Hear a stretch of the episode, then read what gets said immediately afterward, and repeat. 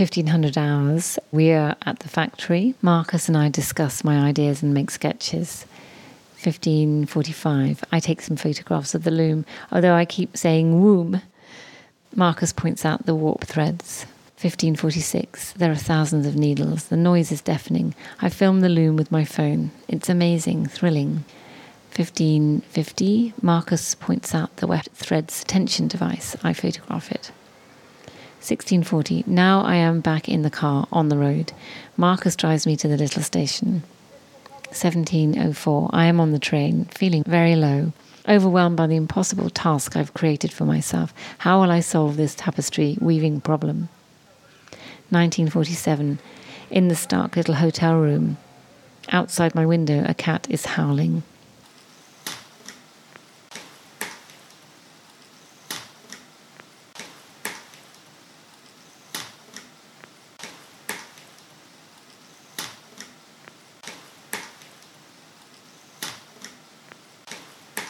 I think during my PhD, for whatever reason, um, I stopped sort of, I, I, got photography, which is what I was using beforehand. I just, I felt like there was something about the always representing nature of photography mm-hmm. that I felt that I didn't really want to uh, work with anymore.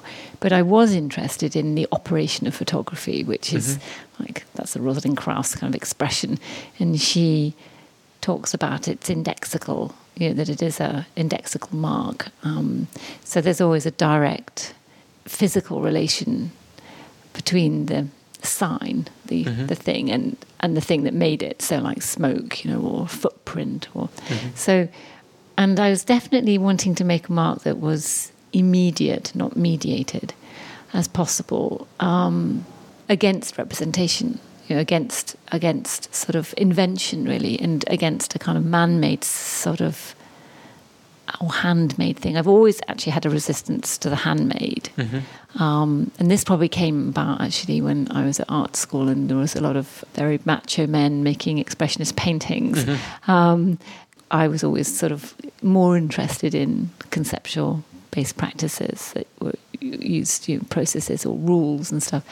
And also, while I was writing and reading for the PhD, there was a pressure to produce words. Mm-hmm. And in a way, the, the, practice was constantly being kind of slightly sidelined, not just by me, but by the institution that I was working with. You know, they were very, it was an it was an art based PhD, but they were very kind of nervous about whether we'd actually get around to making the writing. So mm-hmm. there was always, if I had a tutorial or a session with my supervisor, there was always the question of the writing, and I was always saying the work is really important. How can I make the work, the visual work, kind of equivalent or have equal status to the thinking and the writing? Mm-hmm. And um, I was sort of um, started the, the, year planner pieces by tracing. I don't know. I, I don't know why I got thinking. Maybe I was reading I can't remember whether I read Georges Perec's lovely essay, Scene of a Stratagem, before mm. I started on the year planners, or whether I came across that and thought, that's really perfect. But he talks about how when he's in his analysis, he, he developed a craze for recording things or for collecting things. So he mm-hmm. kept all his receipts, all his, I mean, just ridiculous things and wrote down all his dreams. He's saying he got so good at writing down his dreams that he'd wake up and he'd have the whole thing complete with titles, you know. Um, and he was just saying, like, the absurdity of that desperate, the thing that accompanied this other thing, the analysis, which was impossible to speak about or write about, uh, was this frenzy of recording other things in the real world, you mm-hmm. know, so cinema subs and just everything. And maybe so I don't know what, what, came first, but definitely that would resonate with what I was doing mm-hmm. um, while I was struggling to to read and formulate a thesis. Um, you know, I was also thinking about what kind of marks I would make that that could go alongside and have equal, as I say, kind of have equal weight to that that thinking. Mm-hmm. And so I was recording patterns of behaviour, spending patterns, um, occurrences or repetitions, reoccurrences of things, um, and I'm just thinking about um, there was a, a, nice little phrase in James Joyce's Ulysses when Gerty MacDowell, in the middle of this weird monologue where she's internal monologue she's sort of thinking. It's a kind of a strange thing because um, leopold bloom is there and she's aware of him looking at her in a very sort of sexual way and it's a kind of very charged moment.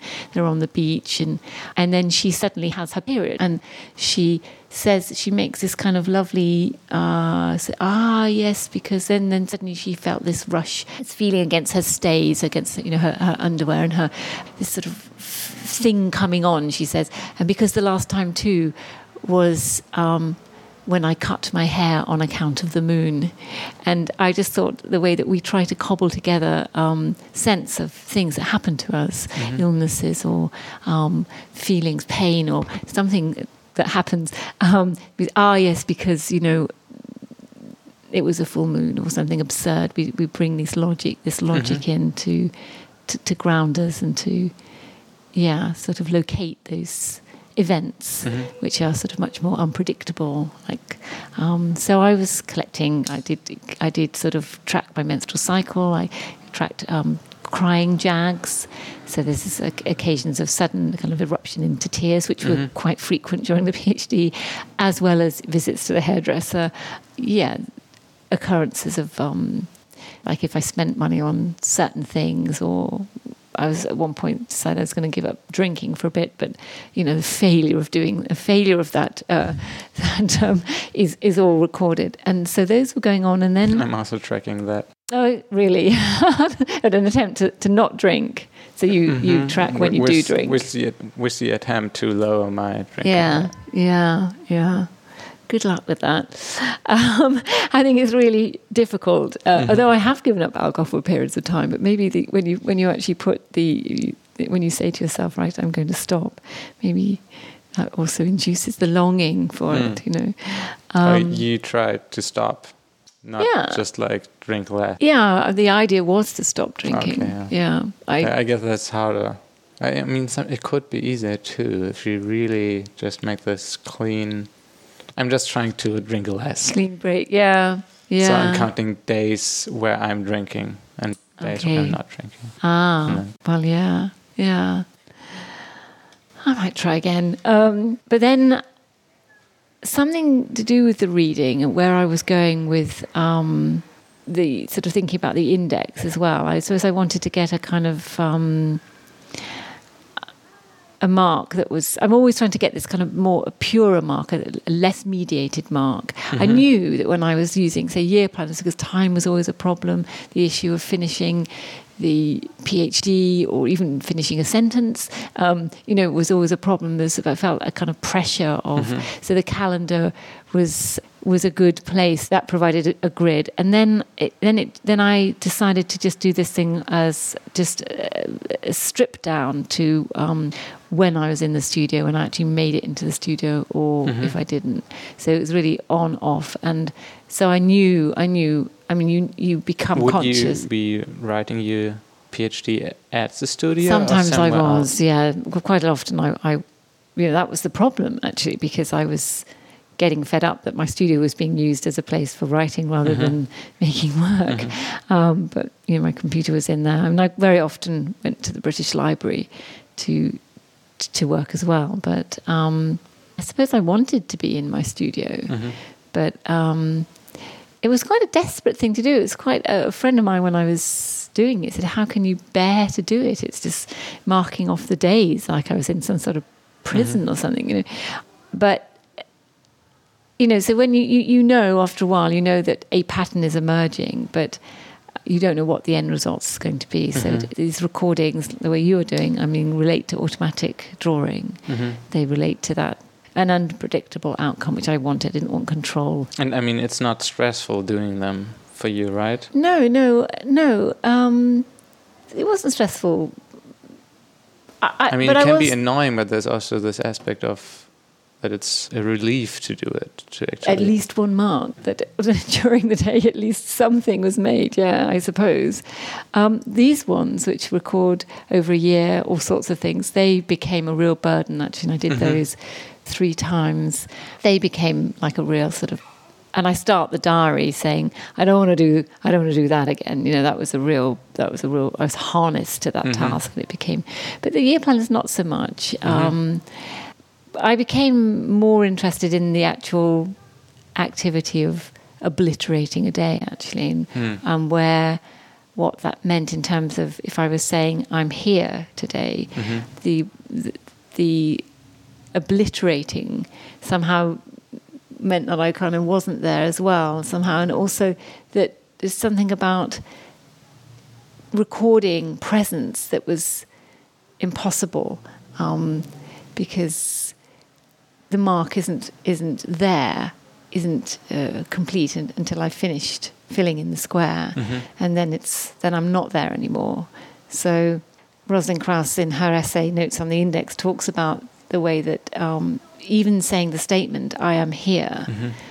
is only understood retroactively, so it only becomes a statement of presence at the end. A sentence doesn't make sense until it it's finished. So it's only when Mhm. you say "I am here," end of sentence. So the actual being and the actual presence are is sort of unrecordable, really. It can't, quite enter language.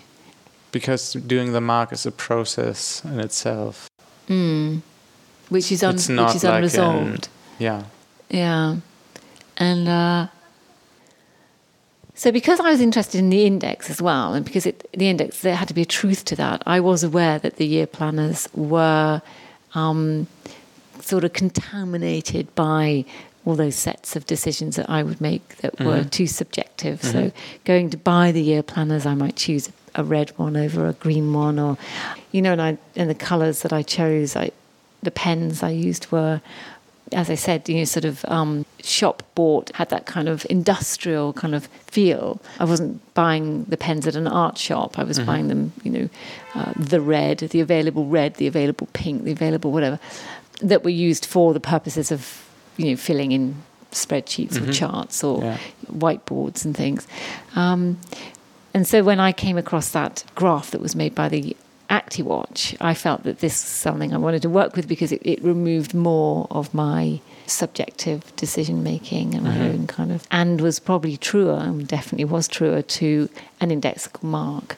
So then these ActiGraphs that are the prints or the output of the, the data collected on the ActiWatches were much closer to a sort of photograph, a non-representing photograph, Mhm. an imprint or a trace than than the year planner things were. And the ActiWatch is the device you Yeah. wear on your wrist to collect um, Yeah. data about um, your bodily functions in, Sleep in a weight way. or- patterns. So they're used by chronobiologists, and chronobiologists are very interested in the effect of light Mhm. um, on our sleep wake patterns. Mhm. Um, ones I'm working with were are, are very against uh, the 24/7 lifestyle and shift work and artificial lighting. Particularly screens are very bad for us if we work on them late at night because um, it's daylight and it signals to our brain that we must stay awake. Mhm. So we end up exhausted all the time, and um, you know, you, and mental illnesses are related to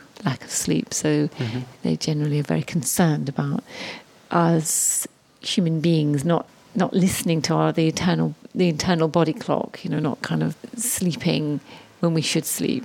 Anyway, so what I was going to say was the ActiWatch records recorded my sleep wake patterns, but also light, and that was Mhm. important. So I didn't really know what to do with the light at, at, at the beginning. Mhm. I just knew that alongside the sleep wake patterns, Mhm. there was also light being collected, and later I made I made what then became tapestries out of just recording of So the and light. if you would do the mark yourself with with the pen, to, to you it's more mediated yeah, yeah, because in a way it's still you if Yeah. doing the mark, or, and, and you could like be somewhat exhausted, and that's why the the mark is a little clumsy or absolutely. Actually, it's true. Yeah, when you collect all those, you you you. Um, but I I was um, yeah. I mean, I removed. But in a way, I mean, you you can you're doing marks without knowing in that moment that you're doing a mark, Mm.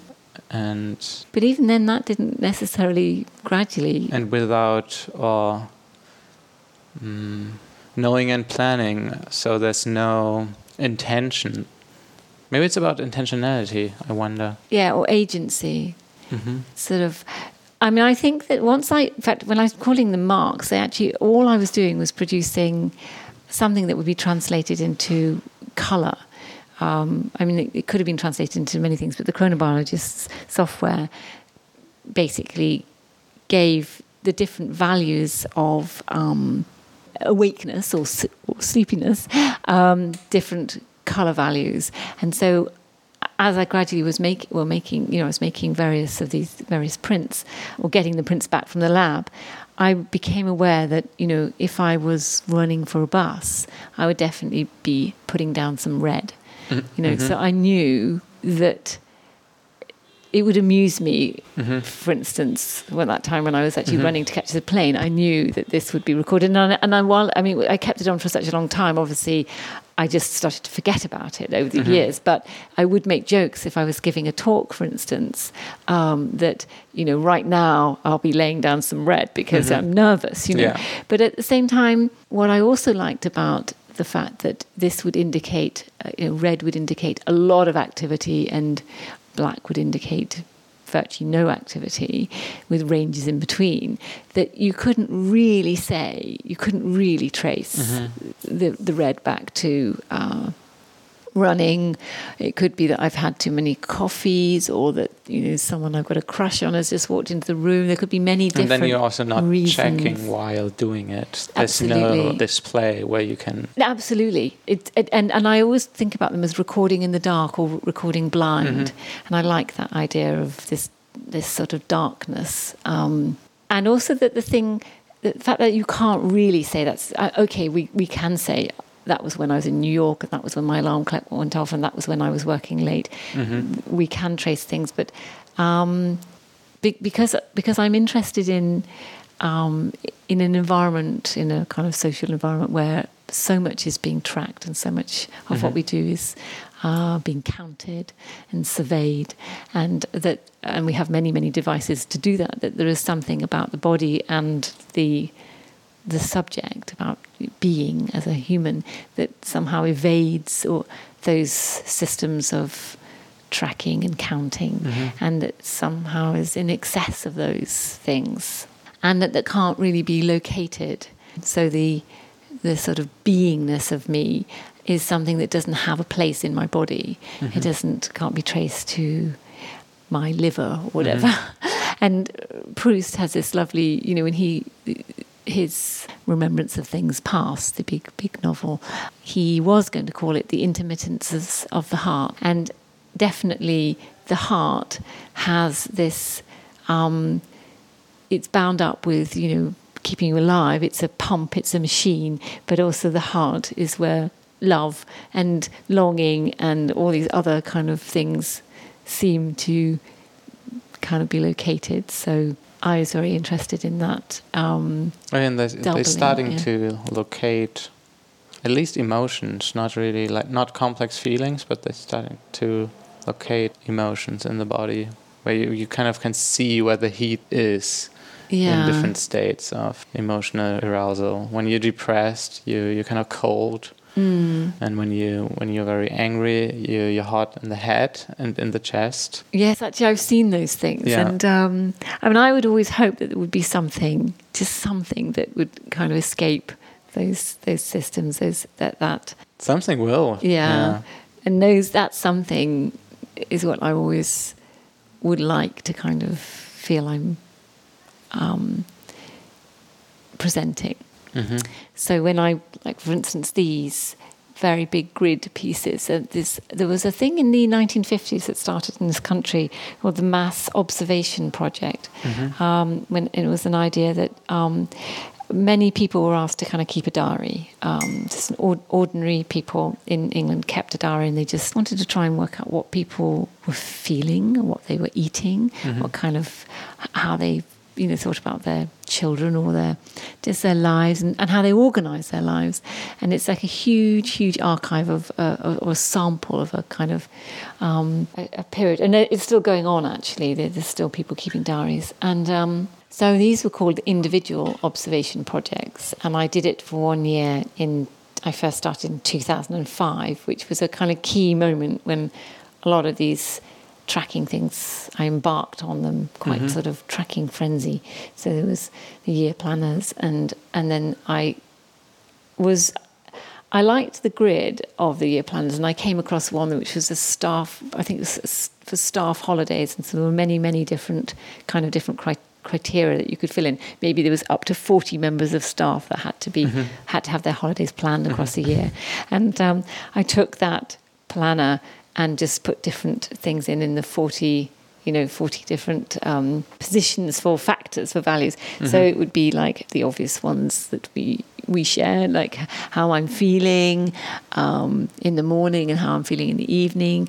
And then i'd weigh myself. I pricked my finger every day twice a day for a year just test my blood sugar. Mm-hmm. i'd always had a theory that i had low blood sugar because you know i'd always feel like really tired but in fact my blood sugar was pretty solid. So that you know that's another kind of thing where you have a folksy kind of understanding of how you feel, and it turns out that there's absolutely nothing wrong with my blood sugar. Mm-hmm. So what is it? You know, um, torpor, just general torpor, um, and then uh, temperature. Um, so there was a, I had I had a particular sort of interesting pair of scales, set of scales mm-hmm. that would not just weigh my weigh me, but give me all sorts of other kind of my body, my BMI or whatever, and um, my my metabolic age or something, mm. um, and how much water was in the body.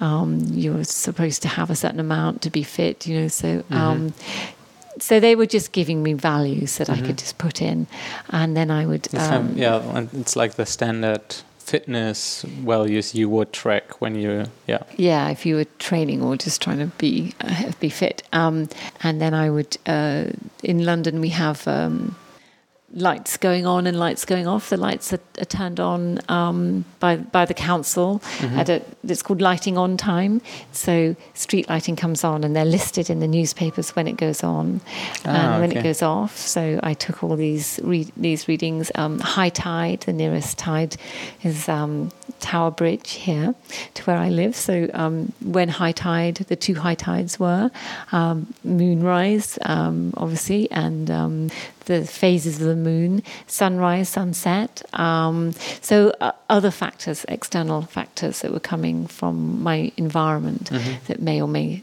not be affecting my moods or my weight or whatever just all these different kind of things and it's like a so that's a whole year of um, collecting data. Mm-hmm. And um, what I felt was of value wasn't aren't the measurements, but the gaps. So these white spaces. So what we're talking about, the thing that sort of escapes the system, or perhaps is produced by the system, um, because there's always a gap. Um, February only has 28 days. Um, mm-hmm or usually only has 28 days. So there will always be, because of the way that you have to order the months, um, the three months along the top. Uh, the 12 months are organized in a grid of three to 4 mm-hmm. and um, you will always have that gap where February is in the middle mm-hmm. there because uh, you know the logic of having to have 31 days as the maximum. Mm-hmm. But so the ActiWatches uh, produced produced um, these imprints or these diagrams, these traces, these recordings of things that were, you know, truer, true, truer to their in, in the sort of um, my idea of wanting to have this immediate, non-mediated indexical mark, but they only recorded activity and rest. Um, you couldn't trace what what was causing my heart to go faster mm-hmm. or why I was lolling about, lying about, doing nothing in the middle of the day. You just knew that those things were happening, mm-hmm. and that was that was fine. Um, and like I think I said yesterday, I, I didn't really know that I was going to be making tapestries when I mm-hmm. first started making them. I was just making these prints, or getting these prints made for me, and Actually, I was really interested, as many people were, in um, W.G. Sebald, The Rings of Saturn. Um, and there's a bit in it when he talks about the silk pattern books that he comes across in a museum in Norwich. Mm-hmm. And he says that they had this exotic quality. This was the true book with these marks and these, uh, you know, sort of components that had the quality of like a nature itself, like the plumage of birds, something not made by the hand of man. And, you know, the language no long is no longer current. The language and the coding that there was shorthand mm-hmm. for the salespeople or the accountants, the guys, has fallen away, and they just become this um, this other kind of thing. And I started to think, could I do something with weaving? Um, I wanted, I did, would not want to make a hand woven thing. I'm not interested in, in that. So I knew it had to be jacquard, which is mm-hmm. the machine, and the jacquard is a perfect, has a perfect relation to the shift from, say, working with maybe photography or handmade marks to a, a digital mm-hmm. recording, because the jacquard loom is one of the first, is the first example of the use of a, a binary system mm-hmm. to kind of make it operate, the punch cards. Um, and so I felt that the loom would compute the data so long as I worked out what the parameters would be, for mm-hmm. instance, mm-hmm. working with the whole width, not making um, pieces that had to be sewn together. You know, I was limited or, or, or not. In the case of the three meter ones, you know, I could go as big as as wide as the loom, and then all the other compo- all the other yeah, components of the recordings, which mm-hmm. were in my case minutes, which had different kind of oscillating values. Mm-hmm. Was you know more than or less than, um, and degrees of more and degrees of less. That would dictate um, the image because it would be made up of of the translation of those values into color mm-hmm. according to the, mm-hmm. the, the sort of logic that scientists use. And when looking stuff. at it on a screen, it's like you have one pixel for one minute, mm. and then you have, uh, depending on the activity, it's a different color, and then you yeah. translate it from the pixel to the thread. Absolutely. Yeah, and I was really determined that the the smallest thing that you can the have, smallest unit. Mm-hmm. Yeah, f- f- so it's just one thread. Mm-hmm.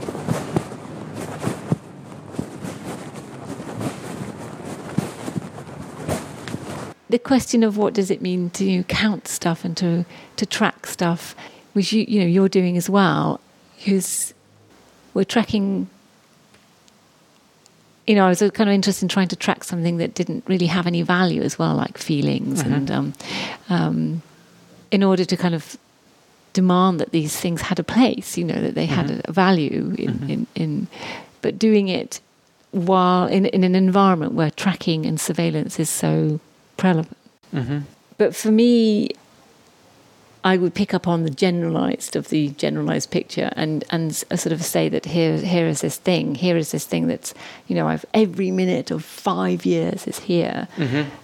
But there's still something I, I, would try to say that just that by the nature of the the image, if you like, picture that that's created that resists um, categorization, assimilation, or that resists reduction to a kind of pure evidence of something. Mm-hmm. You know, or, or, but you can even you can even see, say, in the ones where you also have always this um, weird quality. Uh, at least it's something I think about from time to time um, about like uh, totality. How you're really trying to get the whole thing in a way, but it's always impossible. It always slips away. Yeah, yeah.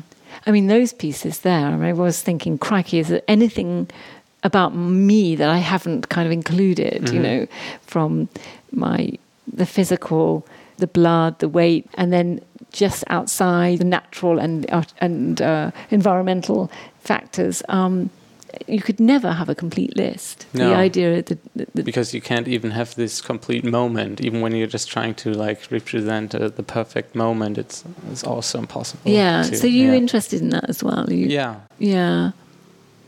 So in the case, case that the more that you try to trace and track, the more you need to add to that system. Yeah, maybe. Yeah. That the system itself kind of says, um, you know, there's this still, there's this, there is still something outside of it, mm-hmm. outside of itself.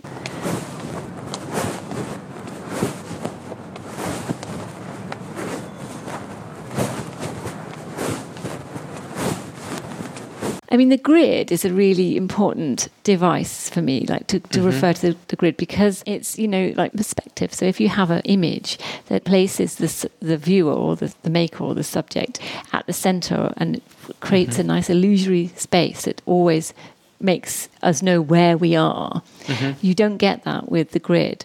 The subject is scattered, it's fragmented, and that's much more so that maybe it's truer to what it is to be rather than to have an ego. Mm-hmm. It's more like yeah, mm, a self as a quality and not as a substance. Yes, yeah. As something that the world is fairly indifferent towards, and that's just kind of yeah, sort of that is a an oscillating presence absence, a kind of being. Mm-hmm and and actually what I was just reminding myself to say that is so as I say okay there's these things that don't fit there's these there's these things that don't um, you know that might be black um, black space in the tapestries or there might be white space in some of these um, text or numerically based pieces. Um, so this cloud like sort of presence is there but actually I'm also using or trying to use either devices or systems or rules that make that that, that have this quality of the index, you know, that have to have this direct physical relation to mm-hmm. the thing that caused them. So these mm-hmm. are not arbitrary. It's not like an abstract painting that I might conjure up shapes or colors. Mm-hmm. There has to be um, the thing that causes the color in the tapestry mm-hmm. comes is directly related to the thing that that made it. What that thing is, it can't be traced necessarily, but the, but it, it's not invented. Mm-hmm. And now I've got this actual diary, so it's actually quite difficult to think. Having said I want to keep my sort of idea of myself and all my kind of actual feelings mm-hmm. out of these things, mm-hmm. that everything has to be coded and it's just a sort of something that signals something, something mm-hmm. that that traces something, suddenly I, I go and uh, keep an actual diary. But what interests me about diaries is that you always, it's a different eye that writes them every time your pen mm-hmm. starts to write how you feel or what's going on. You're a different kind of set of mm-hmm. feelings and positions. It's also, again, the split between the thing that can't be said, and then you have to give it a form mm. to point at the thing that can't be said, mm. and that's that happens in language, but it happens also in with just like this marks mm. that point at something. Yeah, it's in a way it's the same thing. Mm. So a diary is closer to an utterance, and it's also closer to those marks. You're right because. Um, you know, if you're writing a memoir, mm-hmm. you have a fixed position, and you, from that fixed yeah. position, you write, you know, mm-hmm. stuff that happened. Mm-hmm. If you're writing a diary, you it's closer to those novels like James Joyce's Portrait of the Artist. It finishes with a diary, and there's a nice. Uh, it's all the, the, sort of narrative is very broken and very mm-hmm. kind of strange. Um, and one of the things that the narr- narrator says is, you know, read what I wrote last night, and like you know that feeling of reading something mm-hmm. that you wrote, even even like oh, oh the wind, even the, I'm always putting this up again. Um, even um, an hour before, you know, you can think, uh, wait a minute, there's a shift in my position. And so the I in a diary is one that raises itself. And um, and particularly in this this diary, I wanted to, to include everything that was coming my way into that eye. So the eye becomes a sort of weirdly migratory. Again, Sebald did this, so that if I am reading a newspaper and uh, you know uh, the eye of the newspaper, that's the writer, mm-hmm. has the same status. So. Um, oh. that's always falling. Um, so it might be that you know, so that so that that that I becomes um, in a way undermined. The authority of it being this single coherent I is undermined, and it mm-hmm. and uh, you know, even even the bloody hell, I'm going to have to uh, close that window. Again, it's weird to talk about my, my PhD, but we started with that. So when I was struggling to think about this idea of blanking, of mm-hmm. absence of self, um, I came across a writer called Ann Banfield, and I talk about it in that hyperallergic interview actually, which she dis- she suggested that after the invention of photography, in other words, when we were presented with an image that was made automatically, that wasn't made by a, mm-hmm. by a man, um, that was an imprint of the world, novelistic sentences in the novel changes. So this new kind of novelistic writing, mm-hmm. which left the I, the first person, out of the sentence. Mm-hmm. So this idea of a world without a self mm-hmm. was being described. And she talks about the exemplary kind of Virginia Woolf being a very good example of that. Um, her book the waves there's these italicized sections which are purely descriptive mm-hmm. but um, and she would see it in Flaubert and she'd see it in, in Proust, where suddenly there was a sense that um, the self recedes uh, and becomes a sort of recording device, or there was just language itself that produces description mm-hmm. that doesn't isn't isn't mm-hmm. directed or that doesn't have a self at the center. Again, that thing of perspective versus a grid is mm-hmm. interesting in relation to that. And so, with the tapestries and with the other sort of things I've tried to make, flooding those systems with something more erratic and unruly sort of produces this world without a self. In other words, without that subject that is the the I, mm-hmm. the center of things. And so to shift from making those um, kinds of images to actually keeping a diary where you know the I is um, you know very much the beginning of every sentence, or it's certainly kind of central to most sentences. Um, in order to, to try and do the same thing, to kind of erase the I, is a kind of perverse way to go about it. But I think that um, the more you think about how diaries work, as we just talked, that there is um, the diary, as they say, is it's the exemplary, unreliable narrator because you change how you are and how you feel mm-hmm. with each new entry. Mm-hmm. There's a kind of On Kawara sort of thing that goes throughout the work. Like those are called I am still. Mm-hmm. I am open brackets still. Mm-hmm. Um, I'm still alive. Um, but so I am, I am in the studio, or I am making art, or I mm-hmm. am yeah. attempting to to register my being somehow. So the year planners and the diary work have that, um, yeah, that desire to try to make that declaration. Mm-hmm.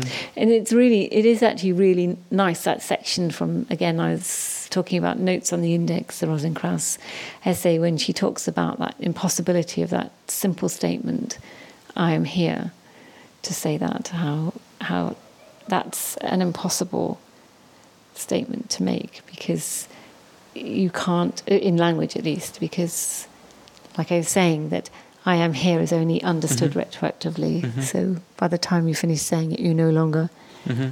there anymore. you're somewhere else. Mm-hmm. Um, yeah, I, yeah.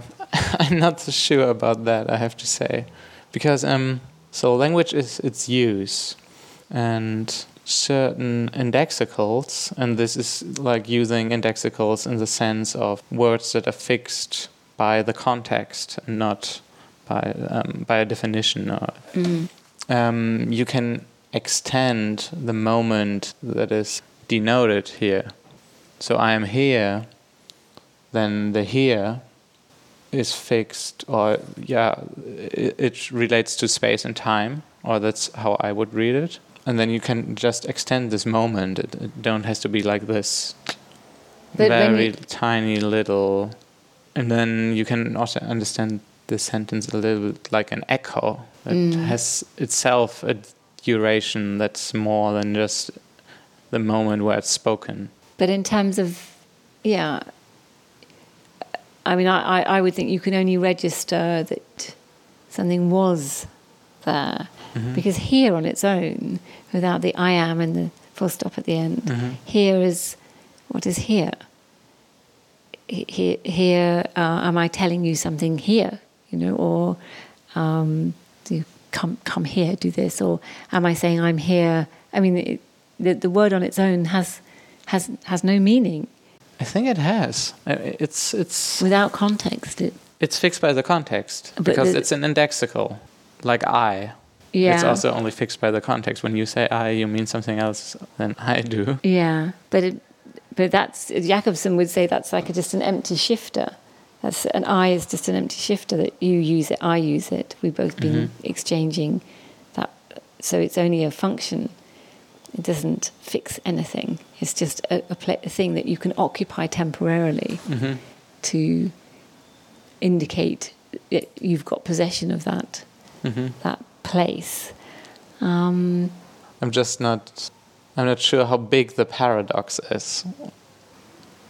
I mean, I would say that, that there is something. I, I, I'm. I think that I'm trying to insist on this presence being possible to kind of be there, but it just somehow um, language provides, or language or structures provide a kind of scaffolding or framework to house it mm-hmm. but it mm-hmm. doesn't. But it's it doesn't have a it doesn't it doesn't have a mark. It doesn't have a the, the mark is a, a negative mark or a a non a non a non thing, mm-hmm. an, an, absence or a void. Mm-hmm. But it can't be.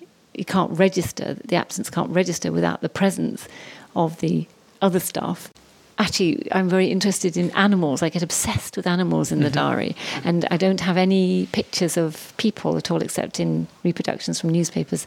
I don't want to record people, but um, the only photographs I take of beings or of animals, mm-hmm. you know, and, and, I like them because they're like these. They're there for this. They're enigmatic. What they are and how we are communicating to one another, if we are indeed communicating to one another, is not clear. And they represent this kind of unrepresentable presence of something, you know, uh, close to human, but not, but not human. Mm-hmm. Um, sometimes I think that animals are, the, are able, and I, I, and I, I think about this a lot, and I'm when I'm looking at them in the diary, and uh, I think that they're the ones that are experiencing or or just being. Maybe they're not experiencing. They're just there's their being is a kind of pure being. Mm-hmm. Especially when I'm up in the countryside and I'm looking at the pigs basking in the mud, and then there's this human, and then there's this socialized, culturally produced subject. I am that, a subject of language. I mean that's a Lacanian position, but uh, mm-hmm. you know. Um, no, that's totally compatible with. Um... But then there's also something of being, you know, that's possibly at the fringes or somewhere that um, and that's that's it's in, in and again the, the the paradox in the work is that you know I'm I'm probably arguing the very like the presence the existence of something that's intrinsically me while saying at the same time. I don't believe in the subject. I don't believe in the I. You know it feels like um, while I'm tracking everything say in the motion capture drawings where I'm looking at my movements. Where do these movements come from? What is this system of communication that I'm mm-hmm. using? This wordless system of communication. Uh, how much of it is just sort of robotic and or like a puppet? You know, um, I'm very interested in the puppet theatre mm-hmm. classes, and uh, you know, and, and and where are the bits that are of pure spontaneity within within that mm, pure, mm-hmm. un, you know, uh, are there any? You know, mm-hmm. are there anything that's and if there if there is, and this moment of pure of uh, pure spontaneity, something that isn't habitual, learned, or part of the system that we share. You know, is that is that a bit of me? Is that a flash, a glimpse of something that is solely to do with my particular kind of like my mode, my being?